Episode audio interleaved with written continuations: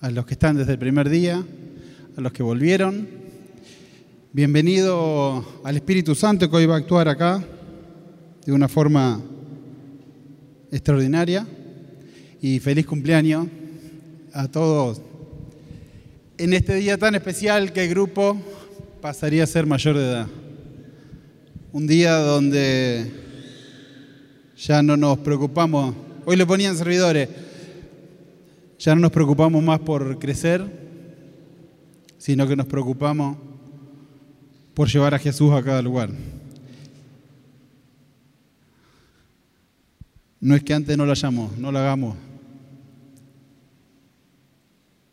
Es que el grupo está en un momento de madurez donde en todas las áreas se nota y donde se empezó a cosechar cada día más abundante, porque cada vez somos más los que entendemos que llegando a Jesús y llevando a Jesús a cada lugar de nuestra vida, nuestra vida es un lugar mejor. Vamos a empezar viendo una publicidad para meternos en el tema. Es cortita, eh, hay que prestar atención al audio, no sé si se escucha bien, hay que prestar atención al audio eh, y después seguimos.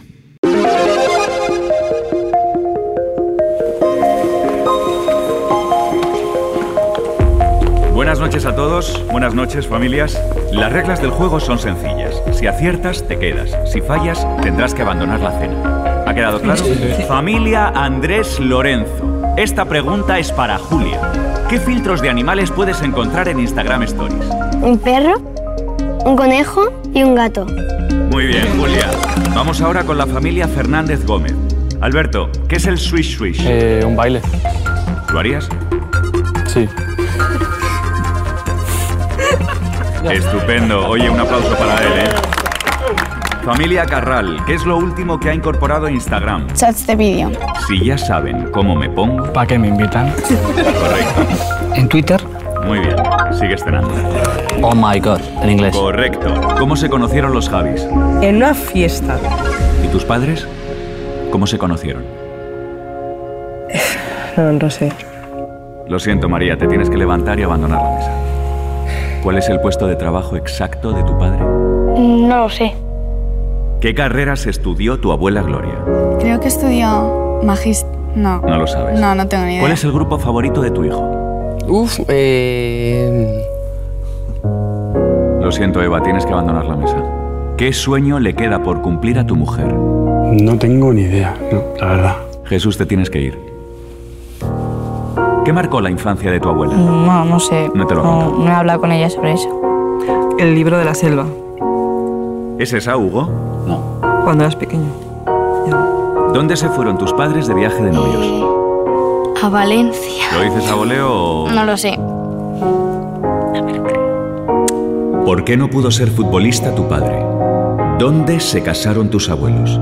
¿Qué ha estado estudiando tu madre últimamente? ¿Qué bailaron tus padres el día de su boda?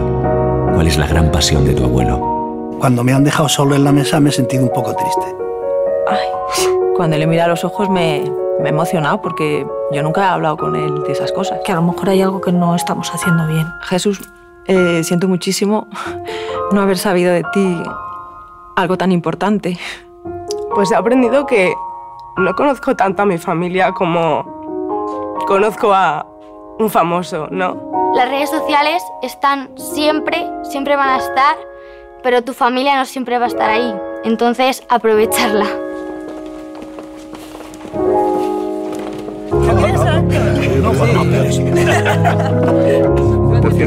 Abuela. A través de unos amigos comunes.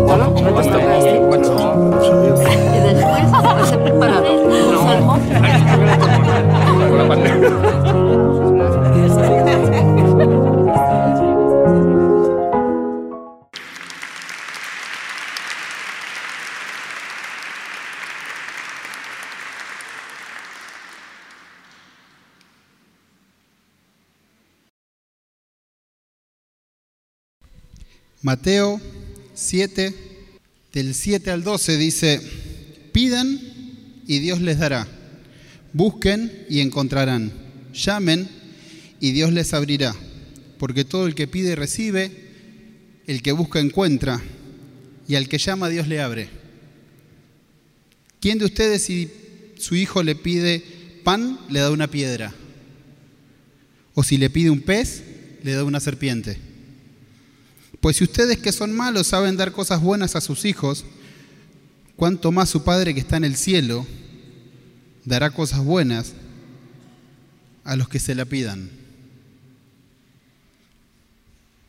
Así pues, traten a los demás como quieren ser tratados ustedes, porque en esto consiste la ley y los profetas. El recurso más grande que Dios nos da son las relaciones, la gente que nos rodea. No hay recurso económico, no hay recurso laboral, no hay ningún recurso más importante que la gente que te rodea. Si no cuidamos esas relaciones que tenemos, todos esos recursos se empiezan a cerrar. Dios te quiere bendecir y Dios te va a bendecir, pero siempre Dios va a usar a hombres, a mujeres, a niños para bendecirte. Tu próxima bendición ya Dios la puso en manos de alguien. Tu próxima bendición, lo que eso, que vos le pedí, ya está en manos de alguien. Él va a enviar a personas a bendecir cada área de tu vida. Una por una, cada área de tu vida va a mandar una bendición sobrenatural. Ya sea en dinero, en talento, en relaciones. Dios usa gente para bendecirnos todo el tiempo. El que tiene un negocio exitoso, a alguien le vende. El que se siente en paz y feliz generalmente tiene a alguien que lo quiere. Dios va a devolverte todo lo que sembraste en bendiciones. Siempre, siempre, siempre Dios te va a bendecir y te va a devolver al ciento por uno cada cosa que hagas vos. Pero el diablo va a querer parar. Y como el diablo no puede de ninguna manera parar ninguna bendición que Dios nos mande, lo que va a tratar de hacer el diablo es poner discordia entre vos y la persona que te va a bendecir. El diablo quiere separar todas las relaciones de nuestra vida. Las relaciones humanas están bajo ataque siempre. El diablo no quiere que la familia esté unida, no quiere que el matrimonio esté unido, no quiere que los hijos hablen con los padres, no quiere que haya paz. Porque cuando una familia está fuerte, no tiene oportunidad. El plan de Dios es ponerte gente que te ame, que te bendiga, y hasta incluso el plan de Dios dice que tus enemigos te van a bendecir. Lo dice la palabra, no es algo que haya dicho yo. Por eso ayunamos, por eso somos obedientes, por eso oramos todos los días, por eso buscamos en la palabra, porque cuanto mejor es nuestra relación con Dios, más conocemos de cómo vamos a acceder a todas esas bendiciones.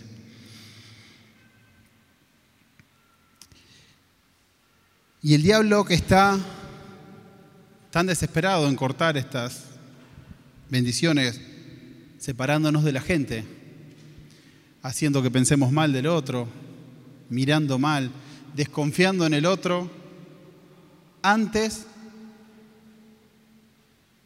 de que lo conozca. Estamos en el momento donde están la famosa grieta, los pañuelos de todos los colores, los clubes, las marcas de auto, todas cosas que dividen y dividen y dividen. El Papa nos manda a que seamos personas que creemos puente entre nosotros y los que son diferentes a nosotros. En los contrarios, en lo que tenemos, en esos que nos caen mal antes de escuchar cómo se llaman. Esos que ni siquiera los conocemos y ya lo estamos peleando. Y aún peor, esa gente que queremos y vamos al choque, nuestra propia familia. Cuando amamos al otro, lo primero que hacemos es reconocerlo. Si ustedes agarran la palabra, van a ver todo el tiempo que casi siempre cuando habla Dios, Dios habla que reconoce al otro. Te llevo en la palma de mi mano, desde antes que fueras concebido, yo te cuidé, conocí tu nombre, te llevo, sos la niña de mis ojos. Dios siempre reconoce al otro de una forma amable, de una forma tierna. Dios nos reconoce. Nos dice todo el tiempo que nos ama. Y siempre primero nos dice que nos ama antes de reprendernos por algo que hayamos hecho mal. Dios primero nos ama, no importa lo que hagamos, no importa lo que seamos, no importa de dónde venimos, Dios primero nos reconoce y nos ama.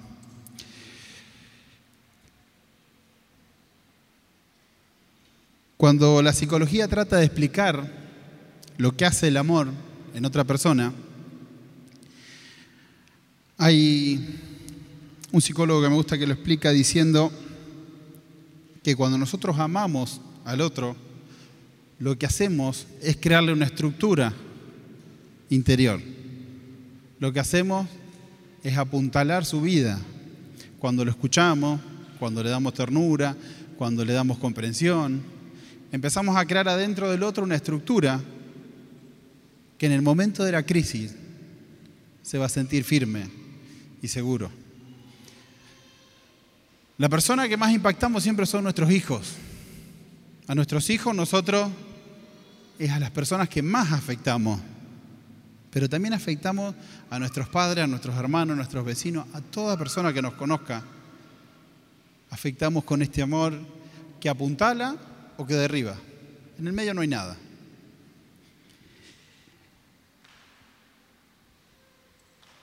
La palabra dice, aunque pase por el valle de sombra de muerte, no me pasará nada. Y Dios va a estar siempre para cuidarte. Y Dios va a estar. Pero si nosotros hacemos la voluntad de Dios, si nosotros damos ese amor que Dios nos pide todo el tiempo que demos, desde que empieza la Biblia hasta que termina, Dios nos pide que demos amor. Esa fortaleza que el otro necesita, la va a tener en el valle de sombra de muerte. No importa el momento, no importa lo que estés pasando.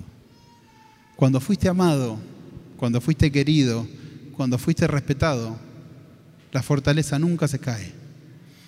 Y si no fuiste, Dios te puede renovar todo eso. Dios hoy puede hacer nuevo todo ese amor. Hoy puede sanar todo eso que te falta. Pero nosotros estamos obligados a hacer ese camino que lleve ese amor a los otros. Generalmente llegan las fiestas y vemos muchas familias que se pelean, si voy para acá, si voy para allá, si traigo, quién trae más, quién trae menos, quién...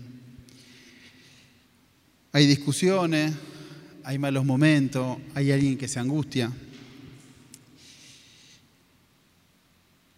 Hay una teoría que la hizo un psicólogo que se llama Claude Steiner, que se llama la teoría de la economía, la teoría de la economía de las caricias. Él empezó a estudiar, basado en otro estudio, lo termina y demuestra que tanto como necesitamos respirar, que tanto como necesitamos comer, tanto como necesitamos dormir, también necesitamos de las caricias.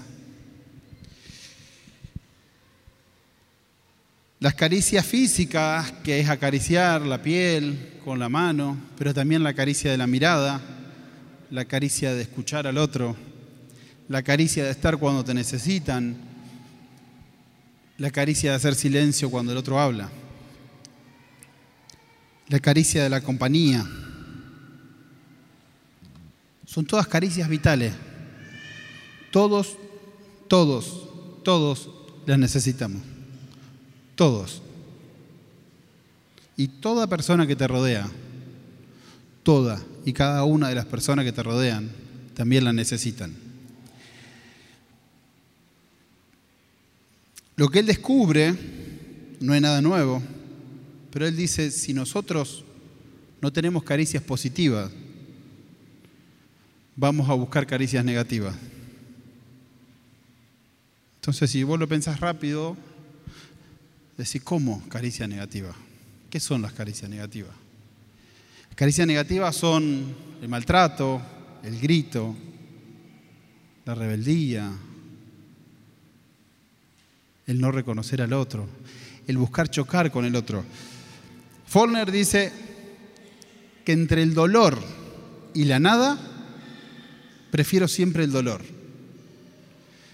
Y si uno lo piensa estando bien, es muy difícil de entender. Pero supongamos que mañana nos vamos en un viaje. Nos subimos un avión, el avión cae en el medio del desierto y somos el único sobreviviente. Caminamos un día y no encontramos a nadie y no tenemos agua. Caminamos un segundo día y nos estamos muriendo de sed. De golpe encontramos un oasis y ese oasis tiene agua y cuando llegamos al agua encontramos que en esa agua hay una cabra muerta. El agua está podrida y es un agua que en otro momento nunca hubiésemos tomado. Es un agua que sería imposible que la probáramos. Pero como hace dos días que no tomamos agua, como el desierto tiene 50 grados y yo tengo mucha sed, nos tiramos de cabeza y tomamos de esa agua. Todo el mundo prefiere la caricia positiva.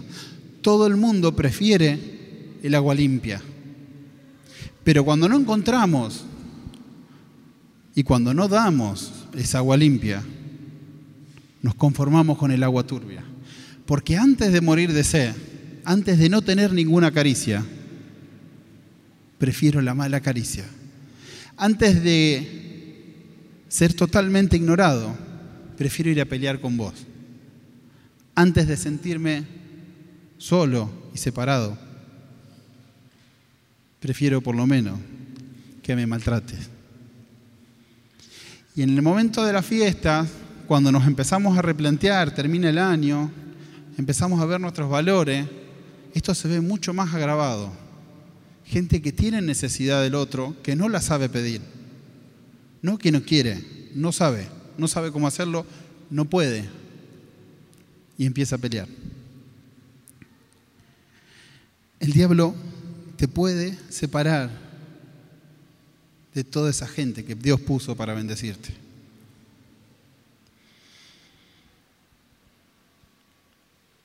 Tengo que buscar la forma de reconocer al otro. Tengo que buscar la forma de darle ese lugar. Dice la palabra que como nosotros queremos ser tratados, tenemos que tratar a los demás. Si queremos que nos reconozcan, es momento de empezar a reconocer a los demás. Dice que uno de los mayores problemas de la humanidad es que no puede quedarse sentada sin hacer nada. Yo cuando leí eso me pegó mucho porque a mí me cuesta horrores quedarme sentado sin hacer nada. Sin hacer nada. Sentarte 15 minutos en el día y mirar en silencio lo que hacen los demás. Observar, escucharte, escuchar cómo estás pensando, pensar que te enoja, reflexionar en esa palabra que Dios te dio a la mañana cuando oraste. Es dificilísimo. 15 minutos. Yo creo que si lo empiezan a hacer los primeros días es una eternidad. mirar. Los ancianos de antes eran muy sabios porque observaban muchísimo, porque durante muchos años se sentaban a observar y veían cómo se, qué pasaba y se daban cuenta si alguien estaba mejor o si estaba peor.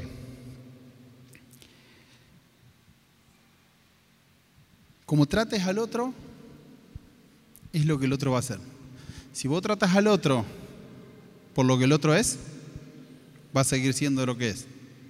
La palabra nos enseña que si nosotros tratamos al otro por lo que puede llegar a ser, por ese potencial que Dios ya sembró en su, en- adentro suyo, Él va a hacer lo que Dios lo destinó a hacer. Por eso dice, la palabra es clara cuando dice, si tuviesen fe como un granito de mostaza, podrían mover montañas. Porque la montaña ya está hecha. La montaña no va a crecer más. Pero el granito de mostaza tiene un potencial para llegar a unas cosas que ni siquiera se imaginó, porque puede multiplicar y puede lograr y lograr y lograr una y otra y otra y otra vez. Dios sabe que adentro de nosotros hay un potencial que cuanto más relación tengamos con Dios, va a crecer. Yo miraba este video el otro día y pensaba, ¿cuántas preguntas ni siquiera se me ocurrió que podía hacer?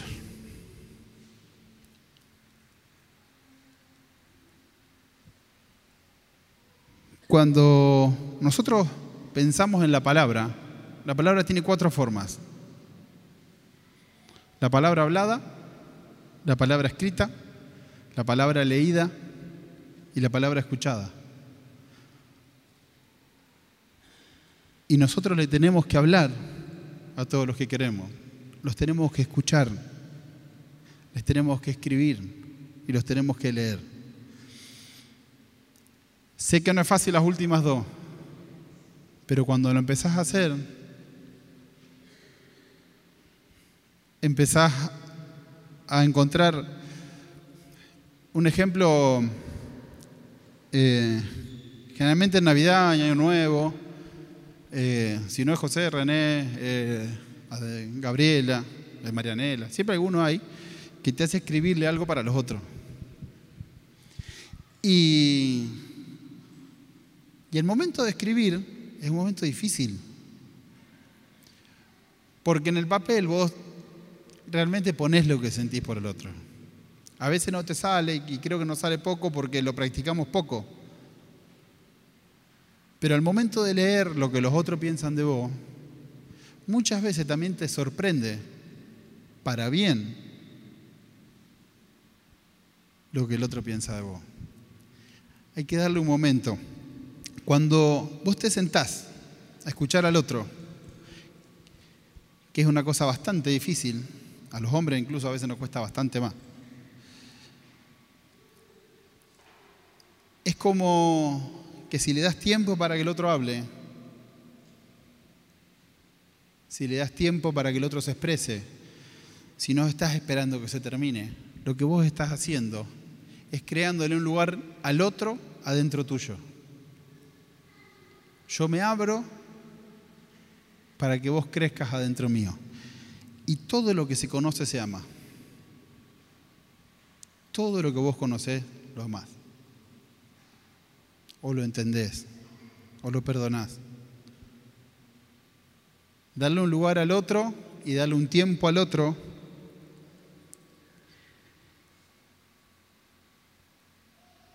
es fundamental.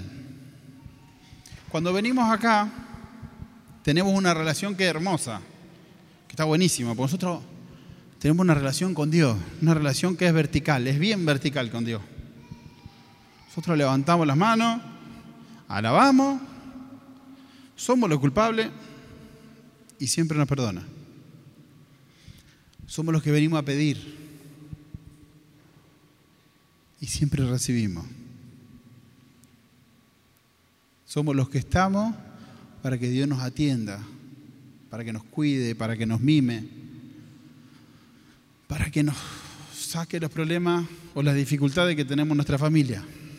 Es una relación bien vertical, súper vertical. Pero con las personas, la relación es horizontal, es de igual a igual.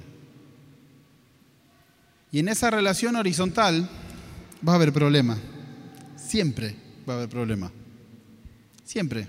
Siempre no nos va a gustar lo que dijo el otro, o porque llegó tarde, o porque no se, o porque no hizo lo que yo quería, o porque no, o porque no, porque siempre un pero, un por que vamos a tener, siempre.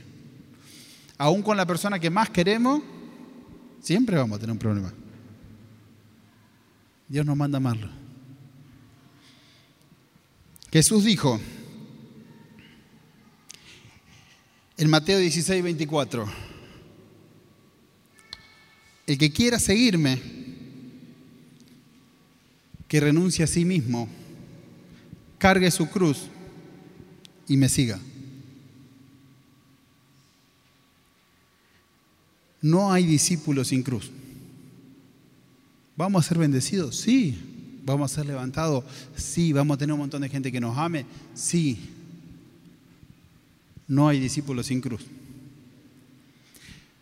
No hay discípulo del Señor sin perdonar al de al lado. No hay discípulo sin pedir perdón. No hay discípulo sin cargar esa cruz. Esa relación vertical que tenemos con el Señor. Hay que llevarla a la horizontal. Porque la cruz es tanto vertical como horizontal. Y en el horizontal es cuando Jesús abrió las manos y fue totalmente generoso con cada uno de nosotros y cargó todos nuestros pecados, todos nuestros dolores y unió lo vertical con lo horizontal. Si nosotros tenemos a Jesús, tenemos que tener la misma relación con Dios que con los hermanos.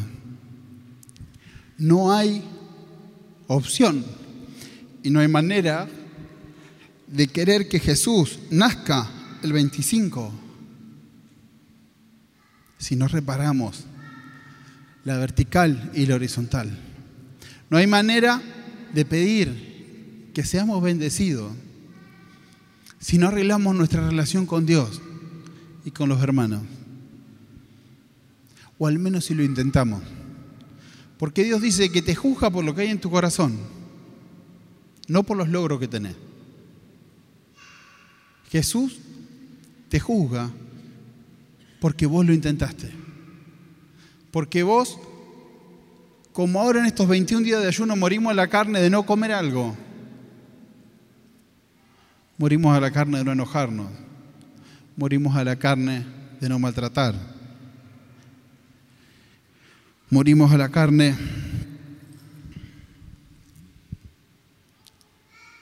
de darle lugar al otro que se merece. En Lucas 17, del 1 al 5, Jesús dice, es inevitable que haya ocasiones de pecado, pero hay de quien las provoque. Más le valdría que le colgaran al cuello una piedra de molino y lo tiraran al mar antes de ser ocasión de pecado, para que uno de estos pequeños estén atentos. Y si tu hermano llega a pecar, repréndelo. Y si se arrepiente, perdónalo. Y si peca contra ti, y si peca contra ti siete veces en un mismo día, siete veces en un mismo día, siete veces en un mismo día, y otras siete, viene a decirte, me arrepiento, perdónalo. Siete veces en un mismo día. A veces pasan 25 años y no podemos perdonar algo que nos hicieron. Y el Señor dice siete veces en un mismo día. ¿Alguien te hace mal? Se arrepiente, te pide perdón y se va. Y te hace mal de nuevo y se arrepiente y te pide perdón y se va. ¿Es fácil? No. Los apóstoles dijeron al Señor, aumentanos nuestra fe. Si vos no nos aumentás la fe, nosotros esto no lo vamos a poder hacer. Si no tenemos una relación con Dios, si no tenemos una relación fuerte, sólida, constante con Dios, no vamos a poder hacerlo.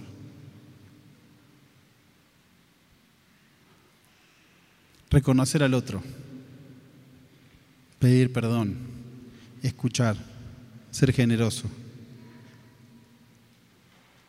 Y podés decir, pero a mí lo que me pasa o a mí lo que me hicieron fue terrible. Cuando los apóstoles se quedan solos, porque Jesús muere, se dispersan, se asustan casi todos. Y en un momento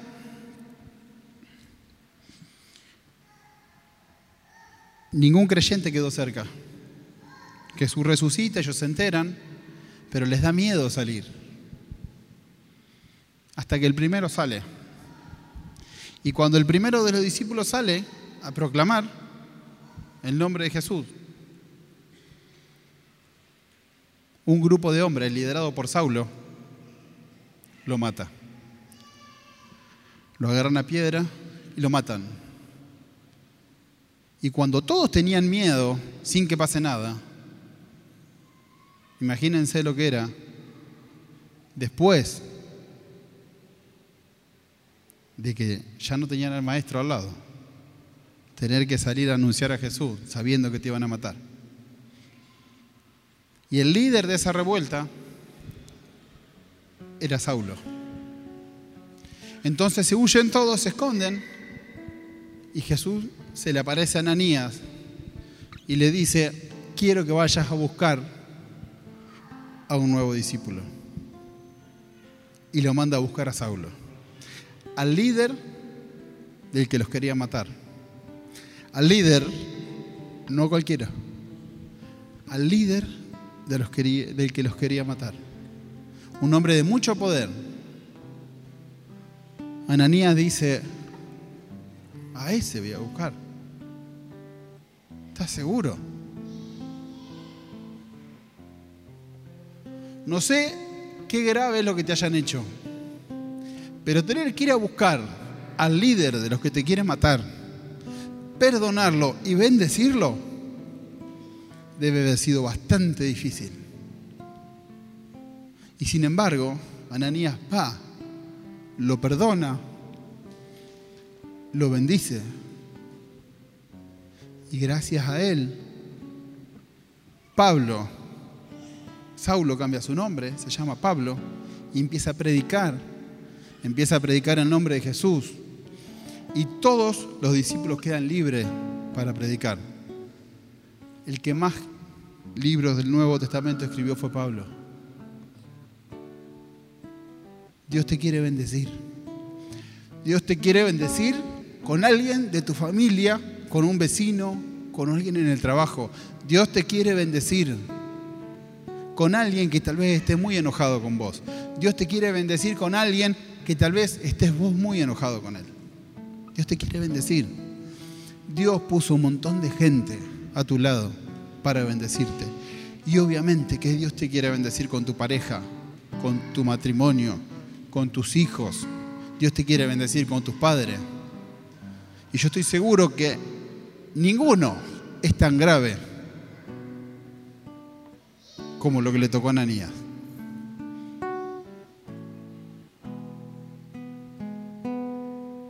Cuando hicimos el ayuno, este año tuvo una primer parte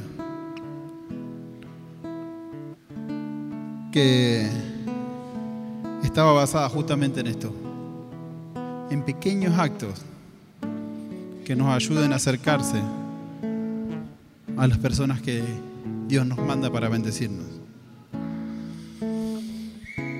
Y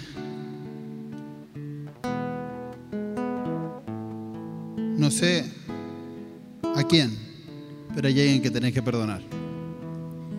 Todos tenemos a alguien que perdonar. No sé a quién, pero hay alguien que tenés que honrar. No sé a quién, pero hay alguien que tenés que bendecir. No sé a quién. Dios, si hoy te trajo acá,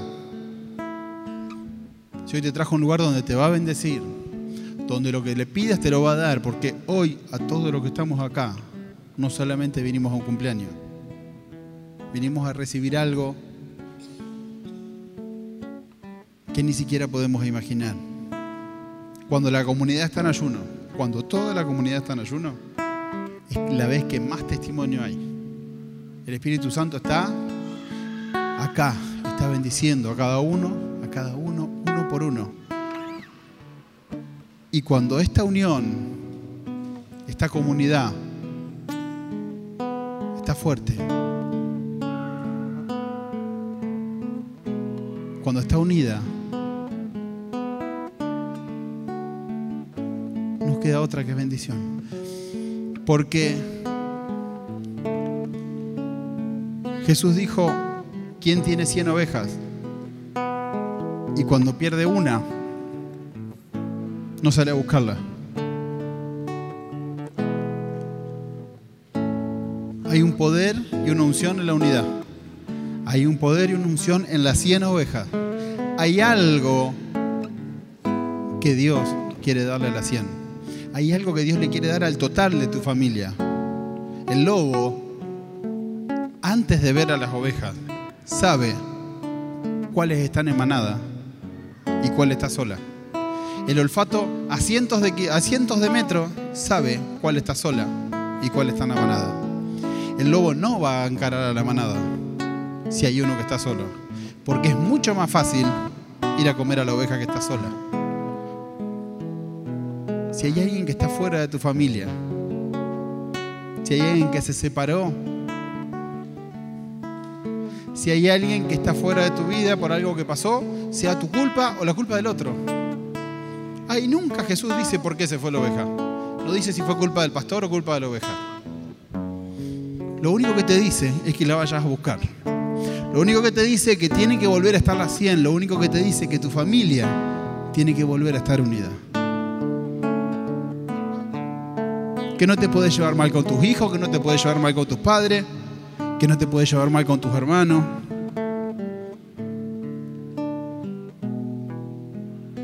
Con tu ex marido, ni con tu ex mujer. No te puedes llevar mal. Y si tenés que pedir perdón, tenés 21 días de gracia, porque en el ayuno hay una gracia que está latente. Hace como media hora, pero seguí, seguí. La idea era hacer la cortita la prédica porque después seguía René, pero como no vino, seguí hay algo grande para todos y cada uno de nosotros. Pero no lo va a hacer Dios sin nosotros. No lo va a hacer sin que perdonamos. Perdón, no va a ser, no lo va a hacer sin que perdonemos. No lo va a hacer sin que sanemos todas nuestras relaciones.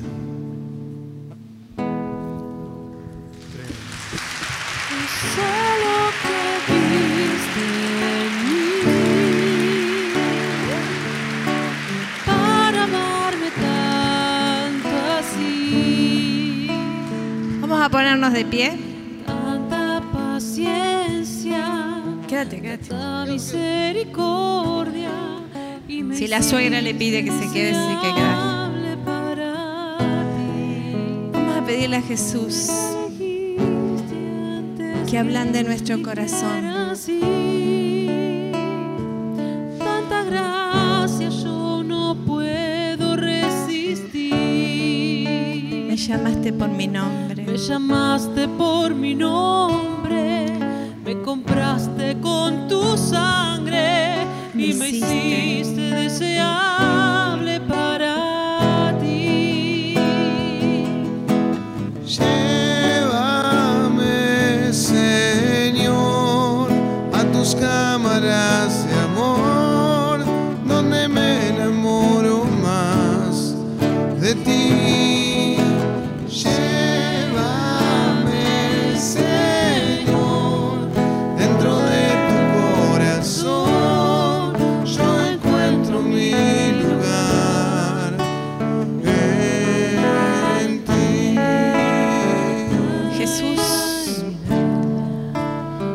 noche te pedimos una gracia especial. Estamos festejando. Estamos festejando el comienzo de un río de bendición que tú formaste. Pero ese río de bendición tiene que ser un río de amor, de perdón, de misericordia. Yo te pido que en este momento vos recuerdes, traigas a tu memoria con quién de tus seres queridos estás herido. ¿A quién te cuesta perdonar? Y que le pidas al Señor una gracia especial en esta noche, un regalo yo le pido al Señor que te regale y nos regale el perdonar.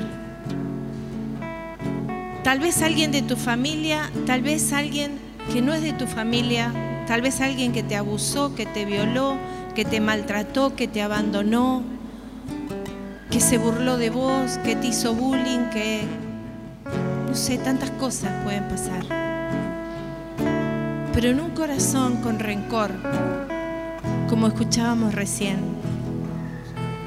Es un corazón con un freno para recibir de parte de Dios. Y hoy el Señor quiere que vos y que yo tengamos cielos abiertos sobre nuestra vida. En este momento te está viniendo la imagen de esa persona que tenés que perdonar, que tenés que amar que tenés que esforzarte. Cerra tus ojos y decirle al Señor, estoy dispuesto, dispuesta a obedecerte.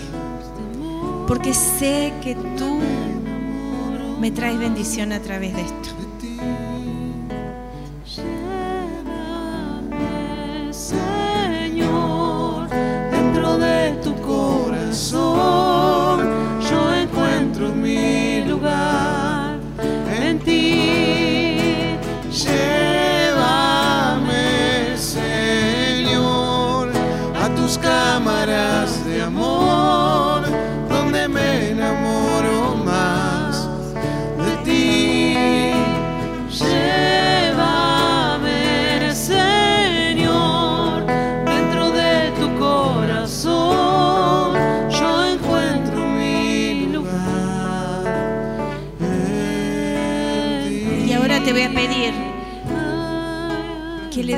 Abrazo al hermano que tenés al lado